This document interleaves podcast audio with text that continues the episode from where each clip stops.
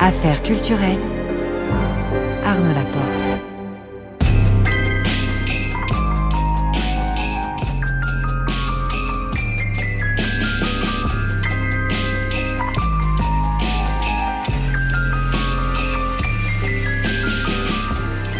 Ce soir, dans le cadre de la semaine spéciale de France Culture consacrée aux souvenirs, je vous propose une nouvelle écoute de l'émission du 14 octobre 2022 avec Scholastic Mukasonga.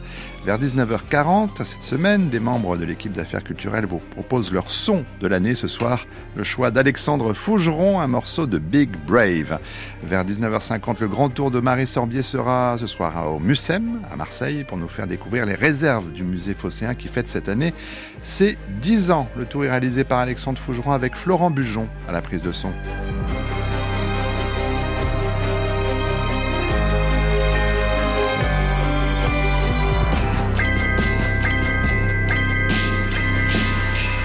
Bonsoir Scholastique Mukasanga. Bonsoir Arnaud Laporte. Vous venez de publier Sister Deborah chez Gallimard, une publication qui me donne l'occasion, euh, la joie de vous inviter, de vous recevoir ce soir pour revenir aussi, euh, on va parler de ce livre bien sûr, mais pour revenir sur des moments importants de, de votre parcours, de parcours qui vous a vu devenir euh, une autrice importante euh, dont je lis euh, chaque livre depuis de nombreuses années.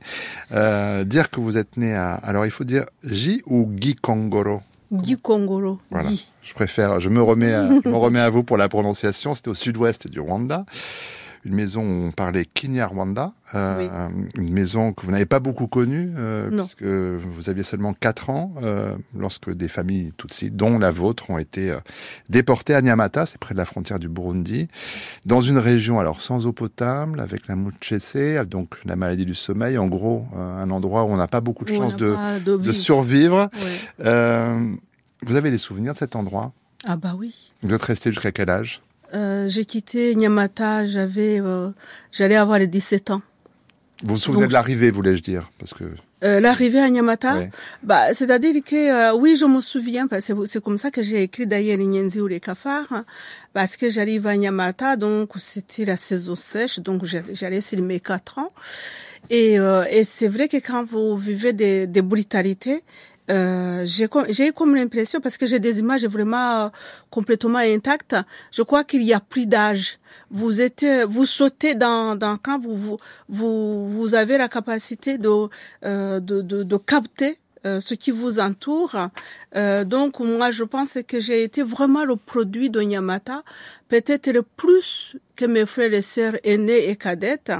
Euh, parce que justement, je, je, euh, chaque fois que j'écris, en fait, je puise sur ce que j'ai pu vivre dès le moment où on arrive à Nyamata, dans cette grande cour poussiéreuse, où je suis assise.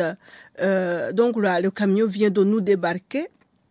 Euh, à- et euh, je, je, comment, comment, on, comment on débarque, comment euh, les camions de, de chantier, comment les pierres, on, on déverse. Donc, euh, ils nous ont déversé. Euh, je me vois dans la poussière, la poussière, donc une, une forte une nuée de poussière. Je suis assise en tailleur, je ne vois plus rien. Et puis, c'est plus tard, je ne sais pas combien de temps ça dirait, je, je sens une main et c'était la main de ma mère. À partir de ce moment, de toutes les façons, euh, tout, tout, tout, tout ce qui se passait autour de moi, j'ai capté. Euh, j'ai enregistré. Hein. Euh, on a vécu à Nyamata, euh, je ne sais pas combien de temps. On, a, on nous a d'abord distribué des vivres. Euh, donc c'est c'est la commune qui distribuait des vivres. On avait des vivres que juste pour le soir, de quoi manger pour le soir. Et euh, on avait, euh, euh, on mangeait des choses qu'on n'a jamais mangées. Hein. Euh, on, a, on mangeait du riz. Euh, le riz, on connaissait pas. Hein. Nous, au Rwanda, on mangeait des patates douces, on mangeait des haricots, on mangeait des bananes. Euh, C'était pas mauvais. Euh, pour un enfant, je découvre. Et par contre, le comble des combles, euh, c'est et c'est pour cela, sûrement, qu'on nous a euh, traités de de- d'étrangers, d'envahisseurs, de Tutsis. C'est par rapport au fait que nous, a- normalement, nous étions des éleveurs, nous vivions beaucoup de lait. Donc, on est, on a, on a, l'activité dans Tutsi, c'était de, de, de, de, de poursuivre, de suivre les sauvages tout au long de la journée. C'était son activité principale. Donc, ce qui va être complètement, euh, très, euh, très dur pour les mères et pour les enfants, c'est que on va nous distribuer du lait, on va nous donner du lait en poudre connaissaient pas du tout. Et les mères, au début, elles étaient maladroites. Elles savaient même pas comment, qu'est-ce que c'est que, on leur dit c'est le lait, mais le lait doit être liquide et dans un pot à lait. Et puis, donc, on a, on nous a montré comment on fabriquait le lait. donc, mais, euh, nous, les enfants, on avait obligation par les parents. Mon père, il était très sévère là-dessus. Il fallait absolument ne pas faire euh, des manières. Il fallait survivre. Donc, on a bu du lait, on a mangé du riz, mais je n'ai pas vu, je n'ai jamais vu ma mère et mon père boire soleil. Hmm. C'était réservé pour les enfants. C'était réservé pour les enfants. Et puis même, quelque part aussi, il y, a des tabous euh, disant que si on mange n'importe quoi, si on touche à n'importe quoi, ça porte justement malheur et ça peut hmm. décimer les vaches. Il voulait protéger les vaches et qu'il n'avait plus en tout cas, votre père, euh, encore lui, euh, il, souhaite vraiment que vous ayez un diplôme. C'est pour, important pour, euh, pour lui. Il a bien raison. Et en dépit, en dépit de, votre statut ethnique, scolastique Mukasanga, vous, vous entrez au lycée Notre-Dame de Cito, à, Kigali. Malgré le statut qui ne permettait aussi qu'à 10% de Tutsi d'avoir accès aux études, vous êtes admise à l'école sociale de Karumbanda, et puis pour devenir assistante sociale. Mais encore une fois, en 73, vous et, et toutes vos camarades Tutsi, vous êtes chassés de cette école et euh, vous trouvez refuge cette fois au Burundi. Vous reprenez vos études. On verra que c'est pas la dernière fois. Euh, dans ces années-là, il y a un livre qui vous accompagne. C'est le Comte de Monte Cristo. Alors avant d'en parler, on va écouter un court extrait de ce roman de Dumas lu par Guillaume Gallienne.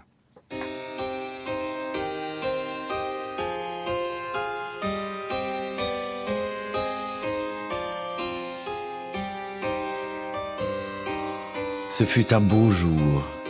Le soleil se leva pur et brillant, et les premiers rayons d'un rouge pourpre diaprèrent de leur rubis les pointes écumeuses des vagues. Il y avait autour de la table cette hilarité bruyante et cette liberté individuelle qui accompagnent la fin des repas. Tout le monde commençait à parler à la fois.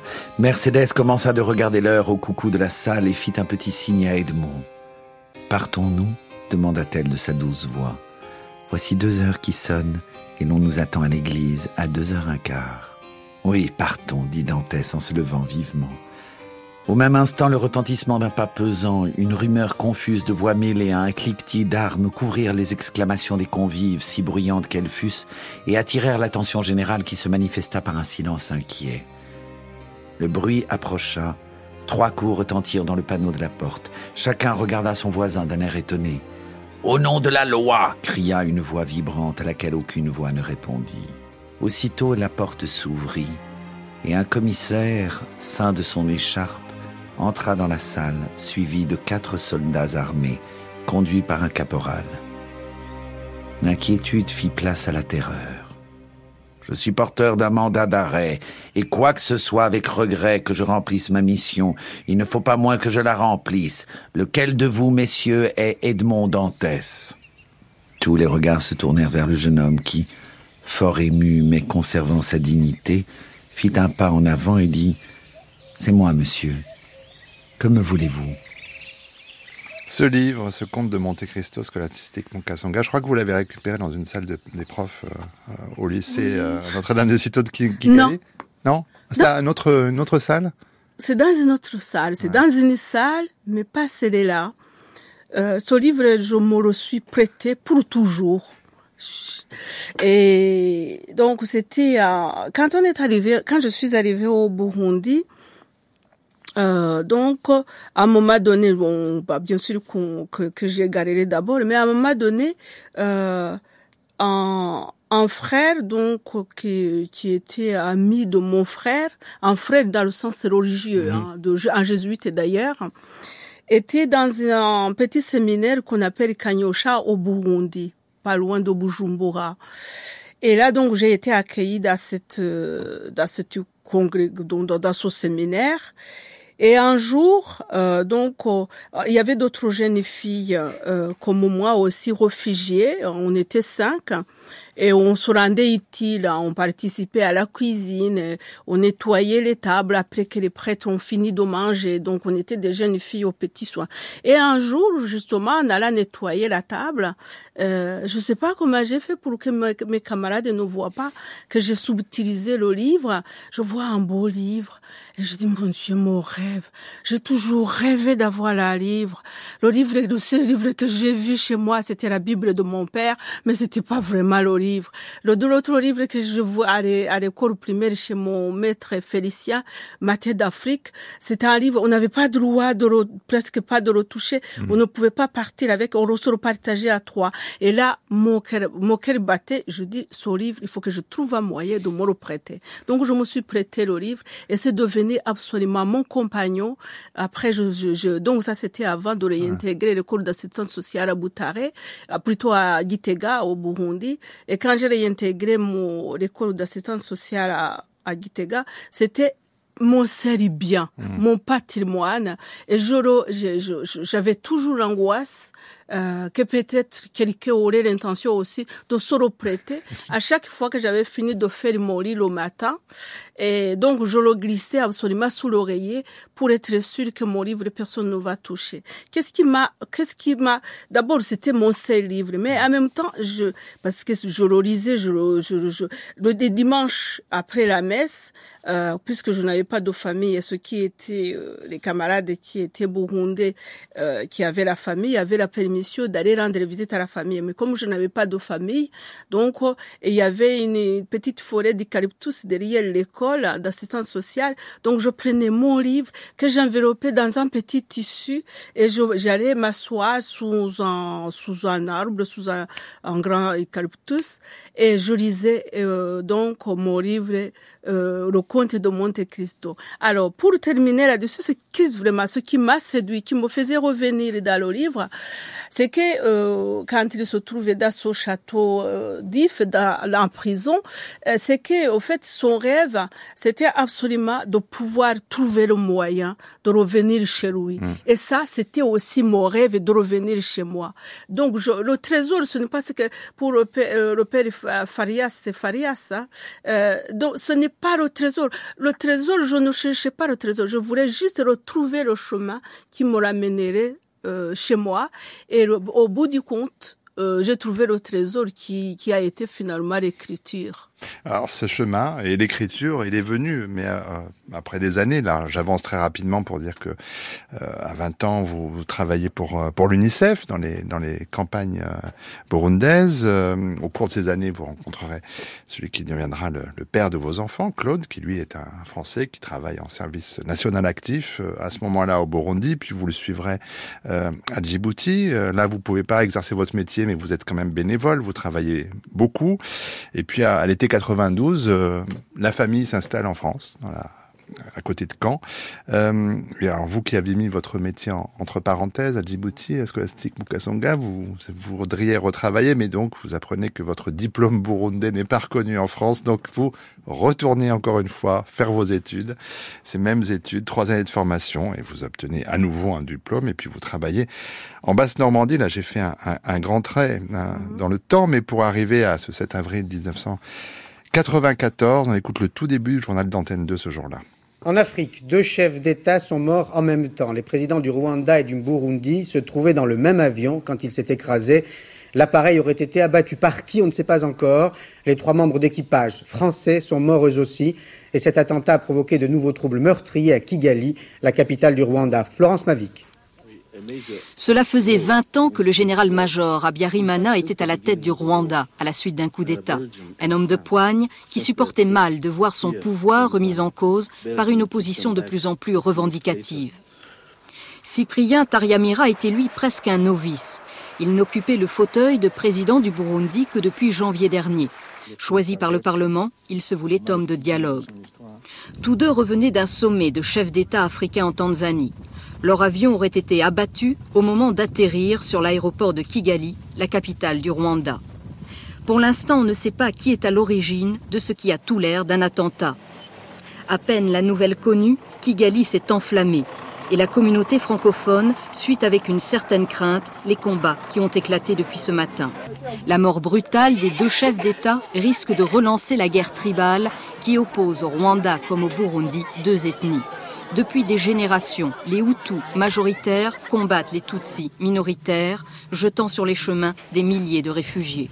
c'est ce jour, euh, ce jour-là et les jours suivants, on le sait, euh, les chiffres hein, sont ce qu'ils sont parle mhm. jusqu'à un million de morts. Les chiffres divergent mhm. selon évidemment les parties. Et on ne le saura jamais. Euh, ce qu'on sait, c'est que vous, Scholastic Mukasonga, perdez plusieurs dizaines de membres de votre famille. Et ça, c'est très concret. Euh, assassinés lors de ce génocide. Mais il va se passer dix années avant que vous ne puissiez euh, vous-même retourner au Rwanda. Et c'est après ce retour que l'écriture euh, arrive dans votre vie. c'est alors une forme de, de devoir que d'écrire? Oui, c'était oui, oui, c'était obligatoire. Euh, j'étais, euh, je, je, quand j'ai appris le génocide, euh, euh vous l'avez dit, hein, j'étais ici en France depuis 92. Je l'apprends sur les bas de l'école euh, d'assistance de, donc des travailleurs sociaux à Éleville-Saint-Clair. Et, euh, et immédiatement, sur cet avril, immédiatement, j'ai dit, c'est le génocide. Donc, tout autour de moi, on me dit non, non, non, non, non, non, non, attends, attends, attends, attends, attends, Scola. On m'appelait Scola. On n'utilise pas ce mot euh, comme ça à la légère. Non, non, non, il y a, non, non, non, non. Hmm. Il y a des massacres, mais ce n'est pas le génocide. Je dis, vous allez voir, c'est le génocide. Je sais ce que je dis. Euh, je viens de Nyamata, je sais qu'il n'y aura pas de rescapés à Nyamata. Nyamata, on n'était que des Tutsis, on n'avait pas, euh, pour, pour euh, le génocide, on n'avait pas appelé de temps en passant par la carte d'identité ethnique pour savoir qui est Hutu et qui est Tutsi à tuer. Et donc, à Nyamata, on a rasé. Il y a deux, des, villages, comme mon village de Gitagata, les trois villages qui se suivaient, qui étaient sur le trajet euh, entre euh, euh, le, grand camp de et Kigali. Donc, les trois villages de Gitagata, Gahembe et Maranyundo, ils ont été rasés. Donc, moi, j'ai dit, maintenant, depuis 73, quand mes parents ont dit en scolastique, euh, non, ils ne m'appelaient pas scolastique parce que ce prénom, ils ne m'auront jamais donné. C'est vrai. le qui me l'a donné. Non, non, non, non. Hmm. Ils m'appelaient Mukasonga, c'est le nom que mon père m'a donné. Hmm. Et donc, tu as eu de, toi, tu as, euh, un passeport international, tu as pu aller à l'école, tu as appris le français, avec le français, tu vas sauver la mémoire de la famille, tu, tu pars tu as obligation de partir dans la nuit. Et cette nuit, d'ailleurs, il pleuvait beaucoup et ce qui était très bien, comme ça, ça, ah. euh, ça me protégeait. Euh, donc, je pouvais me glisser, ne pas. Et puis, euh, la douane et les, militaires qui sont à la douane entre le Rwanda et le Burundi. Donc, j'étais, on, a, on était dans le dernier village des réfugiés. On était à 40 kilomètres. Euh, du Burundi. Donc je devais avoir atteint le Burundi avant que le soleil ne hmm. se lève, faire ces 40 kilomètres dans la nuit. Et donc, euh, là, nous sommes en 73, le génocide arrive en 94, ça fait, ça fait 20 ans. Donc j'avais euh, vraiment, j'avais, j'avais oublié que j'avais la mission d'être la mémoire de la famille. Mais à partir du, du 7 avril 94, malheureusement, cette mission devenir réalité. Je me devais absolument trouver un moyen d'être la mémoire, à la hauteur, d'être la mémoire de la famille. Et il n'y avait pas une autre solution que l'écriture. Hmm. Et c'est à ce moment-là que je commençais à écrire, mais pas dans l'intention de publier. Je faisais comme Primo Levi. Hmm. J'écrivais sur tout ce qui tombait sous ma main et en première, je me suis, je me suis procuré un cahier de courrier parce que je voulais quelque chose qui soit intime, euh, qui euh, n'importe n'importe quel objet de votre enfance euh, vous permet, vous avez besoin de vous bercer. Donc le cahier de courrier absolument m'apportait une douceur, un calme qui me permettait en effet de pouvoir euh, commencer à sauver la mémoire. Parce qu'au fait, Monsieur Laporte, c'est qu'à ce moment-là, vous, vous avez une angoisse permanente, vous vous dites, la mémoire va s'effacer. Mm. Et si la mémoire s'efface, pourquoi j'aurais été survivante? Donc j'aurais failli à la mission que mes parents m'ont confiée. Oui, d'autant qu'il y a tous ces morts, mais il n'y a pas de corps. Et là, le, livre, c'est le, peut-être le lieu euh, où peuvent reposer euh, les morts, parce que dans, dans votre premier livre, euh, ou les cafards, il y a toute cette liste ces mm. noms. Et c'est important que ces noms soient imprimés dans mm. les pages des livres. Mm. C'est très très important parce que euh, on les avait tués euh, sous l'appellation cafard. Il fallait les redonner l'identité, l'humanité. Il fallait donner les noms. Les noms, c'était très important. Et c'est ça qui m'angoissait plus parce qu'il fallait absolument que euh, je sauve la mémoire et que j'essaye. Euh, quelque part, c'était dramatique quand on nous a jetés à Nyamata. On nous avait alignés euh, tout le long de la piste, ce qui n'est pas du tout l'habitation habituelle au Rwanda. Au Rwanda, dans les campagnes, vous avez vu la Messie la porte, mm. c'est dispersé. C'est l'habitat dispersé, c'est comme le pays d'Auge. Et là, euh, nous oui, oui, c'est pour cela que j'ai choisi la Normandie, le pays d'où je me, me, séduisais beaucoup. Et euh, et me ramener dans mes collines rwandaises. Donc, c'est-à-dire que on nous a alignés pour faciliter justement les rafles, les tueries et tout ce que, parce qu'avant le génocide, on nous tuait, hein, il y avait des massacres, euh, donc, arbitraires. Donc, ce qui fait que ça moi, quand j'ai quand j'ai eu à retrouver les noms, c'était facile parce que c'était sur mon trajet vers l'école, hein, l'école primaire, donc on allait à la mission de Nyamata. Et donc, euh, moi, je, je, je suis partie absolument de, de, de, de, la, de mon dernier village, de Gitagata, mon village, et je faisais tout le trajet que je faisais tous les jours pour aller à l'école primaire. Et donc, de part et d'autre, je prenais les noms.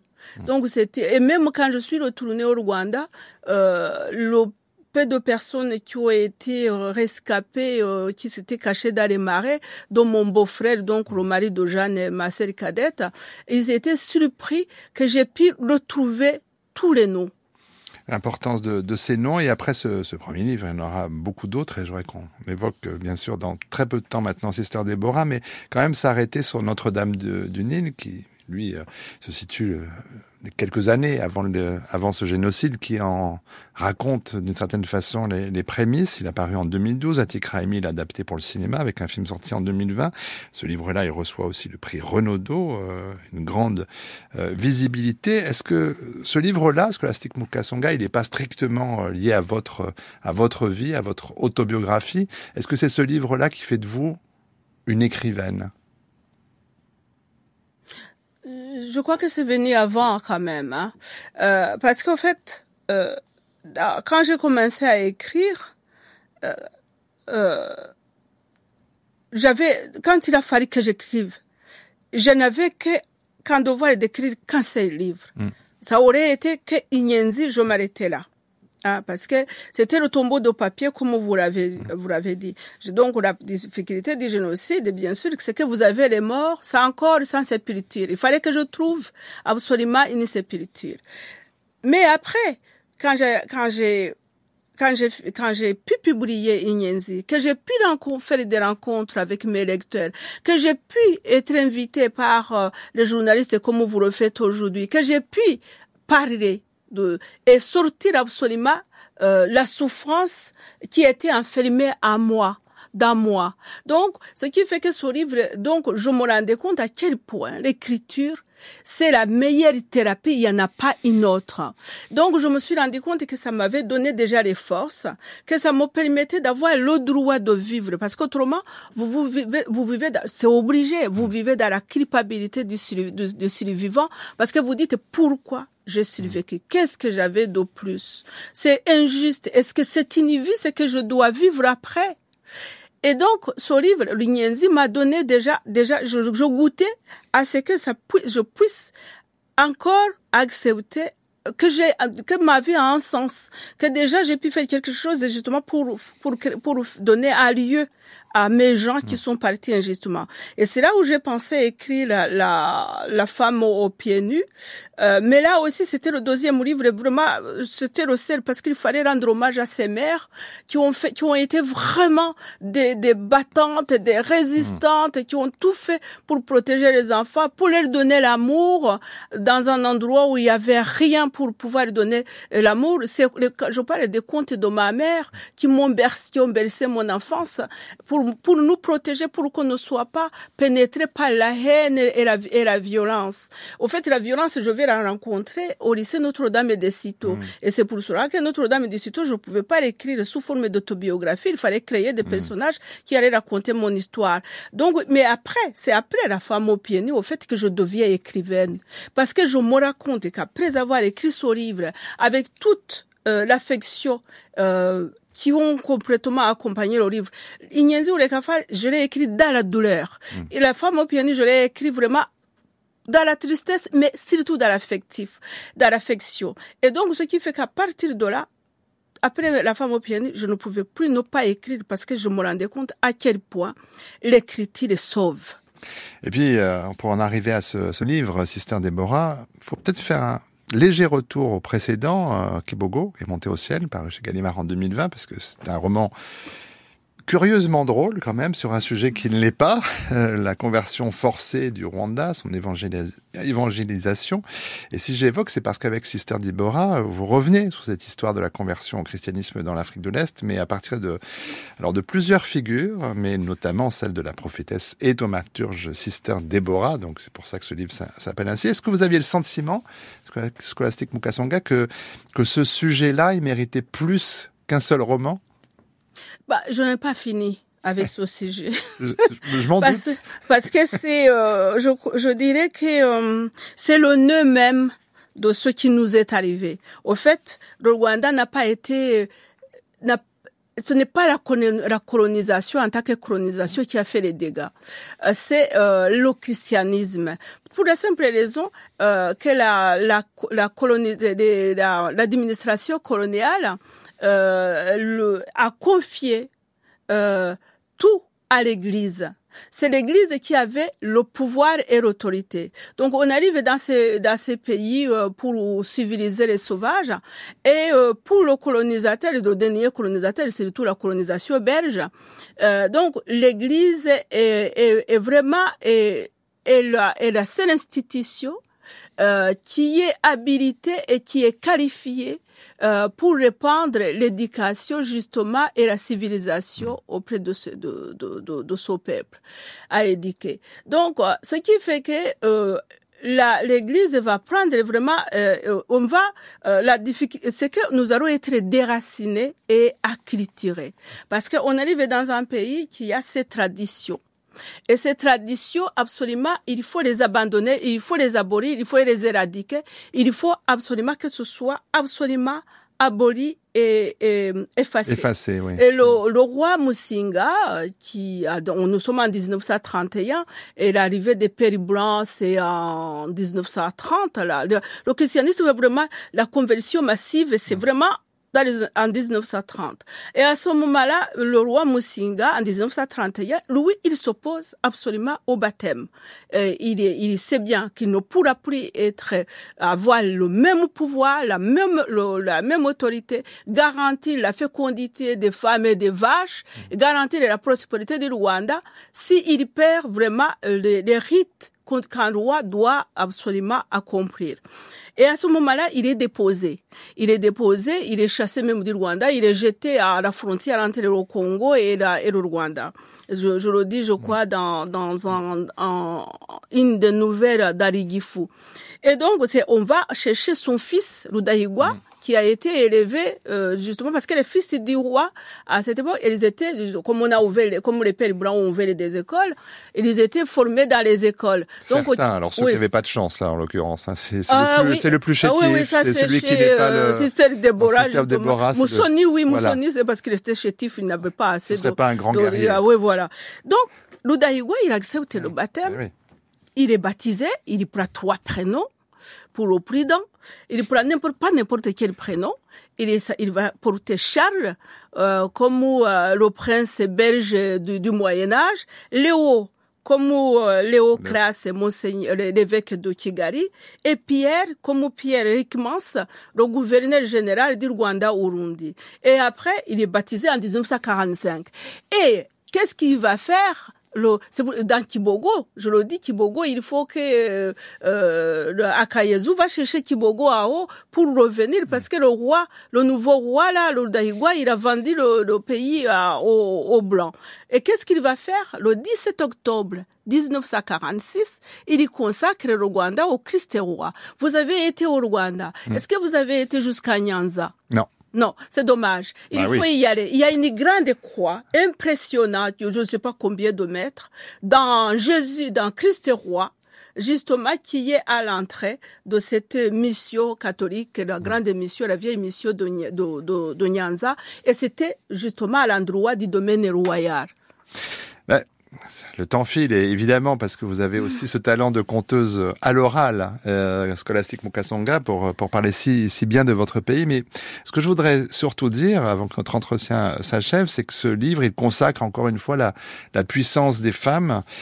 Et euh, il parle évidemment de la violence des hommes pour, euh, pour la détruire. C'est quand même quelque chose de, encore une fois, central dans ce livre-là la place des femmes La place des femmes parce que euh, quand on voit historiquement, euh, ça il y a toujours euh, des femmes euh, des femmes fortes.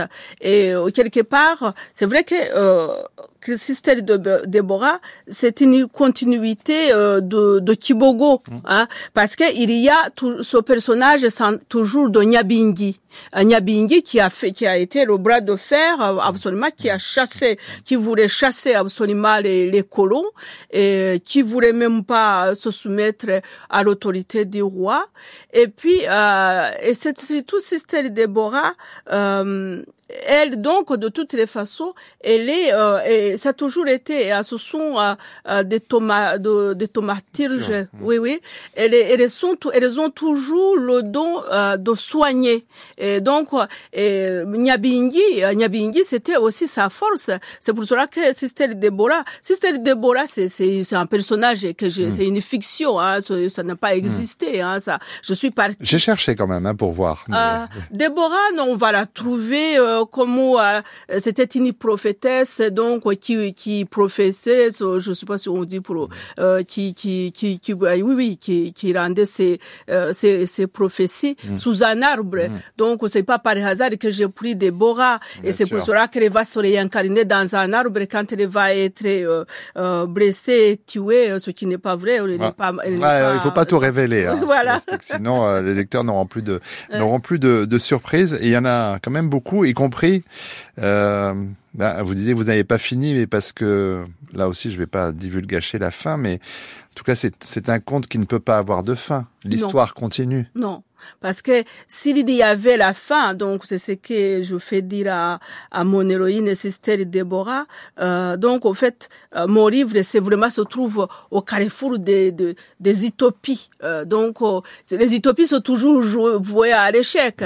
Et quelque part, c'est un livre qui, qui, qu'il y a aussi de l'espérance. Parce que si s'il y a mille ans de bonheur, et puis après rien, mm. il n'y a plus rien à attendre est-ce que c'est un bonheur, ça Donc, de toute façon, il faut toujours attendre. On sait que le sauveur n'arrivera pas, mais il faut l'attendre. Il faut l'attendre. et elle dit, j'attends celle qui ne viendra pas, et, mais il faudra l'attendre. Ouais, je laisse euh, nos éditrices et auditeurs méditer. Ils vont pouvoir le faire avec, euh, on va se quitter en musique, avec votre choix musical. C'est un morceau de Noah Klein. Oui. Klein. Oui. Il est berlinois. Oui. Euh, et on va l'entendre dans, dans, une seconde. Mais pourquoi ce choix, Scholastic Mukasanga? Ah, Parce que d'abord, il est jeune, c'est un jeune chanteur, hein, compositeur. Et deuxièmement, il est métis, comme mes fils. Ah, il est américo, américano, américain, allemand. Il est allemand américain. Ouais.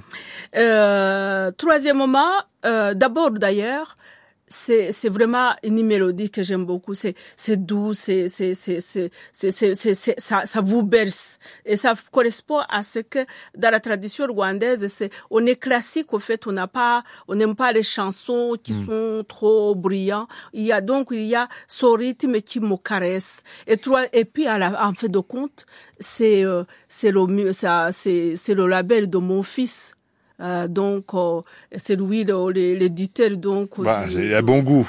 Mhm. C'est Noah Klein. On va se quitter avec lui euh, et vous remercier, Scholastic Mukasonga, d'être venu nous voir aujourd'hui. Merci à vous. Moi qui vous remercie beaucoup.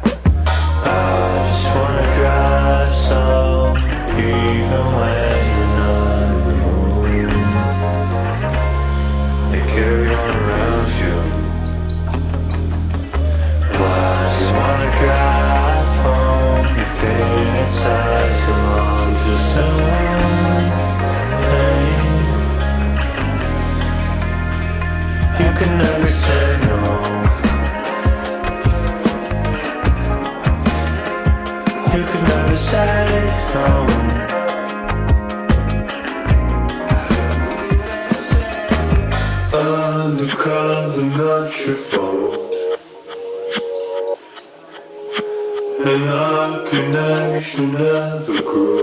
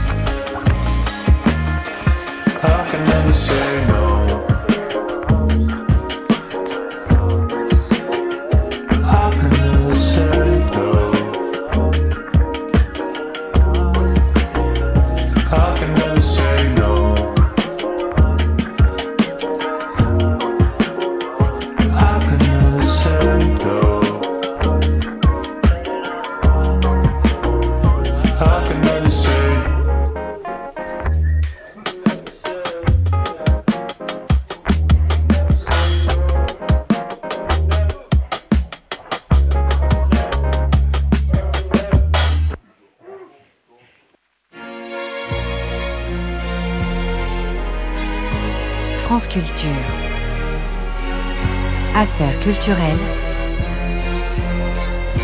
Arnaud Laporte. Et dans cette semaine spéciale consacrée aux souvenirs sur France Culture, différents membres de l'équipe d'affaires culturelles se souviennent et vous proposent leur son de l'année. Ce soir, c'est un peu compliqué puisque c'est le réalisateur de l'émission, Alexandre Fougeron, qui doit nous faire part de son choix.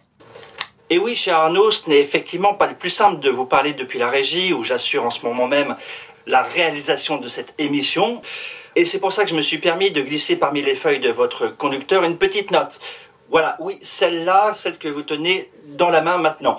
J'y ai écrit quelques mots pour parler de mon son de l'année et je vous propose de les lire, cher Arnaud, ce qui sera quand même bien plus confortable pour nos auditeurs. Bon, vos désirs sont des ordres, Alexandre. Alors, je vous cite. C'est donc le nom nouvel album de Big Brave, Nature Morte, trio de Montréal, créé il y a plus de dix ans maintenant. Et si les débuts du groupe ont fait résonner une musique euh, plutôt folk et intimiste vers des espaces bien plus sombres et saturés que Big Brave a évolué, et ce septième album explore des paysages nouveaux, saisissants pour qui osera s'y aventurer post-metal expérimental, empreint de doom et de noise, comme aimeront le qualifier sans doute certains spécialistes, dont Alexandre Fougeron. Cette nature morte est assez évocatrice de l'océan, tantôt calme, presque paisible, le morceau The Ten of Swords qui clôt l'album, tantôt menaçant ou déchaîné, en tout cas toujours fascinant. Prenons donc la première vague ensemble avec cette déferlante sonore qui se nomme Carvers, Farriers and Knaves et qui ouvre l'album.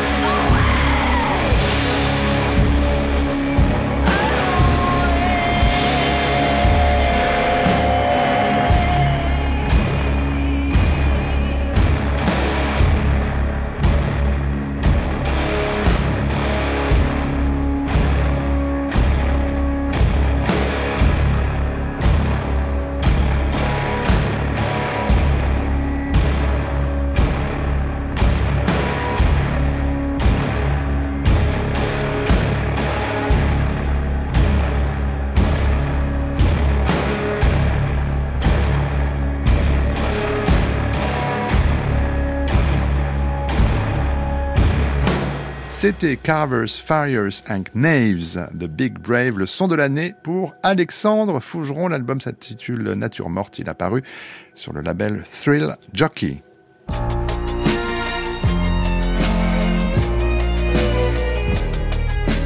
France Culture, le grand tour, le grand tour, grand tour. Marie Sorbier. On retrouve maintenant Marie, donc, mais où êtes-vous ce soir? Bonsoir Arnaud, je suis à Marseille ce soir car le MUSEM, grand musée marseillais dédié aux arts et traditions populaires, fête ses 10 ans. Et pour cette occasion, l'équipe du Centre de conservation et de ressources du musée nous emmène dans les réserves. Réserves qui sont parmi les rares à être accessibles au public. Alors on vient de sortir de la salle d'exposition. Où est-ce que vous nous emmenez? Alors là, on va passer cette porte et derrière elle, c'est toute la partie réserve. Donc on a euh, trois niveaux euh, de stockage euh, des collections sur 8000 mètres carrés. Et donc ici, on va rentrer dans une réserve, effectivement, dont la spécificité est qu'elle a été pensée pour accueillir du public. Donc vous faites des visites des réserves Tout à fait. Donc on propose des visites tous les premiers mardis après-midi de chaque mois. Après également sur rendez-vous, c'est systématiquement des visites guidées par l'équipe. Donc vous pouvez justement être en dialogue avec, on va en reparler, un régisseur, un installateur, une photographe, un documentaliste, etc. Qui est l'occasion en fait de parler des métiers de la conservation, de ce qu'est les réserves et de ce qu'est aussi cette collection euh, du MUSEM. Alors là c'est très impressionnant. Hein. Quand on rentre, il y a des objets, alors pour le coup très hétéroclites. Je vois un château en plastique. Je, ne sais pas bien ce que c'est, des fleurs. Je vois aussi des, des objets religieux, des, des ostentoirs. J'ai l'impression des reliques. Euh, alors, c'est difficile à décrire. Il y en a vraiment partout. Des, statues, des morceaux de, statues d'église. Je vois un, Christ euh, avec ses stigmates. Qu'est-ce que c'est Un cercueil Peut-être, oui. Euh, comment vous y retrouvez Est-ce que là, y a pas, je ne vois pas d'ordre chronologique. Comment c'est rangé cette réserve? Alors, elle est rangée en fait de la manière où l'équipe scientifique travaille sur la collection, c'est-à-dire par thématique. En fait, on a 11 conservateurs responsables de pôle. Alors, vous avez croyances et religions, corps, apparence, sexualité, sport et santé, vie domestique, vie publique, agriculture, artisanat, mobilité, art contemporain, histoire du musée. J'en ai oublié aucun, je crois.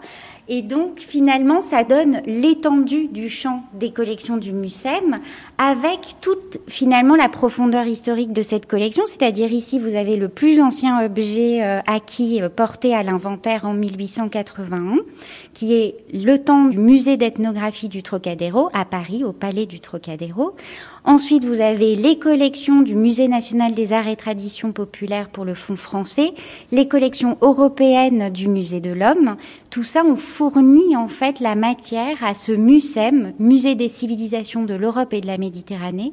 Et depuis 20 ans, on enrichit cette collection, en particulier notamment autour des pays de la Méditerranée.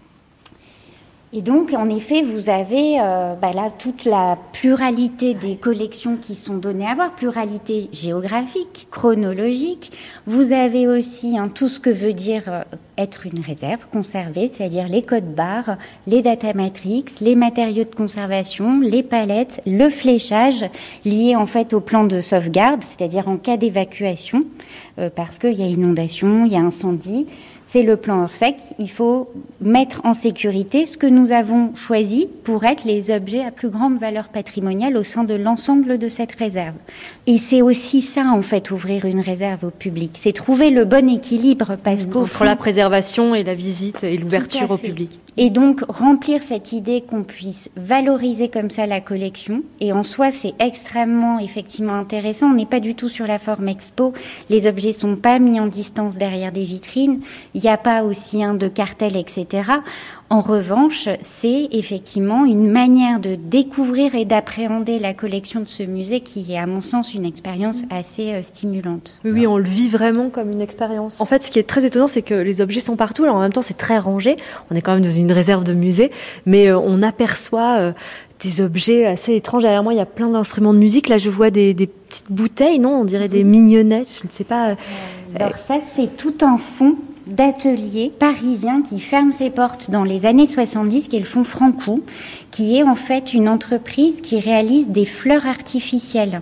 Donc vous avez ici toutes les fioles pour les essences pour colorer en fait voilà les tissus, toutes les matrices et autres jusqu'aux produits finis et en effet la collection elle est répartie aussi Ah, dans tous ces fleurs tiroirs derrière, voilà avec euh, si on en ouvre de ces tiroirs justement c'est euh, les parties de la collection.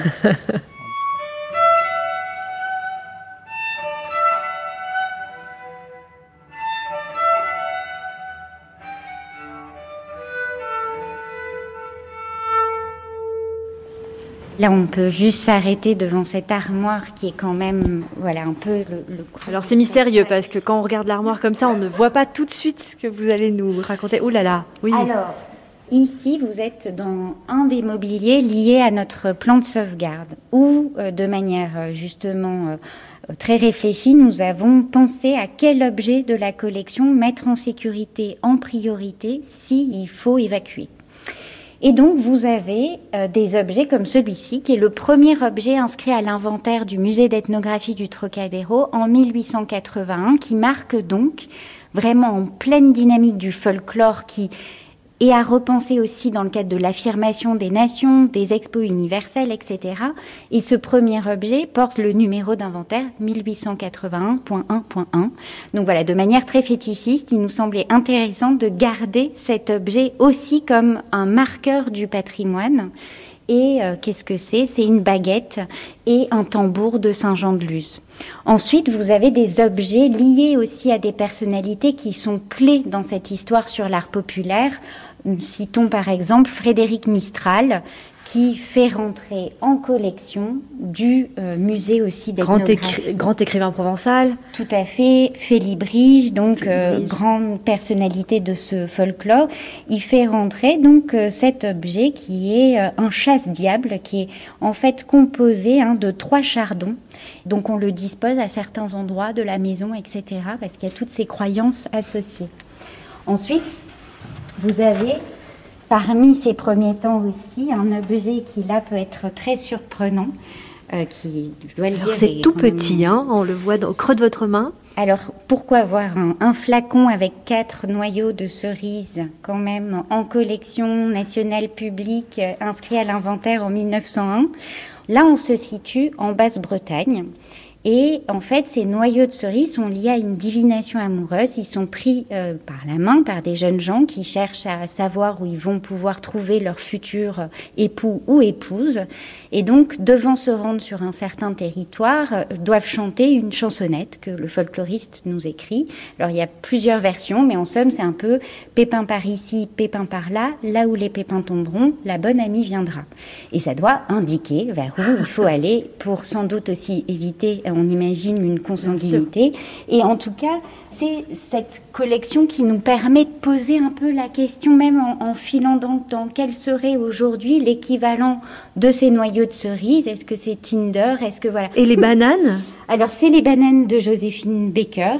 Donc c'est cette armoire, enfin, en cas d'urgence, euh, qui sera sauvée en priorité. Tout à fait. Et en fait, ce qui est intéressant, c'est qu'on a bon tout ce patrimoine qu'on pourrait qualifier de folklore, d'art populaire, mais il y a toujours cette relation aussi à la société et à des moments de notre histoire commune, ce qui fait en fait que là, vous avez un des très rares témoins de ces cercueils envoyés par les résistants au collabo pendant la Seconde Guerre mondiale. On connaît énormément de témoignages écrits pour raconter cette pratique de mise en tension entre la résistance et C'est euh, un les petit collabos. cercueil en bois qui fait quoi Une vingtaine de 20 centimètres hein? cm, des planches de contreplaqué euh, et rien dedans.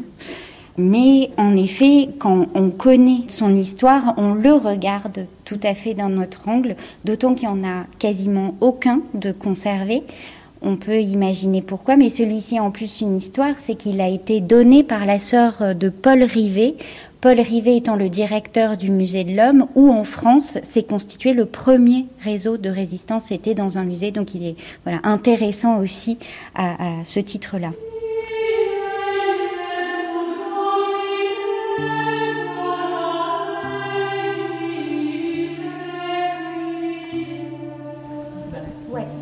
Fait, on vous propose de vous montrer ce qu'on a ouvert exceptionnellement pour les Journées européennes du patrimoine, qui est notre grande réserve, qu'on ouvre en fait sur euh, occasion. Incroyable. Alors là, on s'enfonce, on descend, on prend des escaliers. Vous nous emmenez sous terre. Oui, là on, part euh, au niveau moins 1, dans un niveau semi-enterré. On passe devant une porte où derrière, en fait, c'est toute la machinerie euh, liée à la gestion en température et humidité relative, ce qui est forcément un enjeu important euh, pour ce bâtiment parce que les objets, il faut qu'ils soient conservés justement dans une stabilité pour éviter des dégradations. Les portes sont immenses. Hein. On s'attend à des grands objets parce que on a l'air tout petit avec cette hauteur sous plafond. C'est assez théâtral avec cette lumière verte et là les. met le paquet. Hein. Ah, là c'est euh, la, visite immersive. Sur les racks déployés sous 6 mètres sous plafond, euh, tout ce qui est euh, outils alors euh, pelle, euh, râteau, etc. Monoxyle en bois avec plein de traces d'usage, de réparation, etc. C'est ce qu'on disait sur le fait que c'est des objets avec des histoires vécues. Ensuite, on avance sur l'artisanat. Vous avez tous les établis des différents types de, de métiers de fonds d'atelier, comme notamment les fleurs artificielles qu'on voyait tout à l'heure. Euh, au fond un métier à tisser monumental de Saint-Étienne. Et en même temps, c'est tout ce qu'on raconte aussi dans l'exposition de la vie secrète, c'est que là, on est sur des matériaux hein, euh, multiples. Vous voyez euh, du polystyrène, du tissu, de la mousse, etc qui va poser et qui pose en effet euh, les questions de comment conserver euh, dans le temps certains types de, matériaux. Merci Marie Sorbier, on vous retrouve demain pour une visite avec Thierry Frémaux du nouveau musée Lumière à Lyon qui célèbre les débuts du 7e art.